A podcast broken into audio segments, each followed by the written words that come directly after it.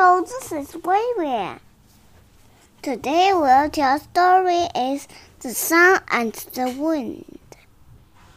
Look at me, said the sun. Listen to me, said the wind. I'm strong, said the sun. I'm stronger, said the wind. Show me, said the sun. See that man. Can you take his coat off?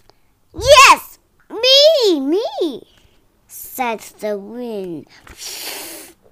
He is too cold. He is colder. He is hiding.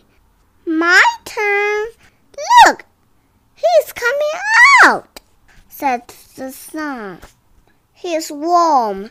He is warmer.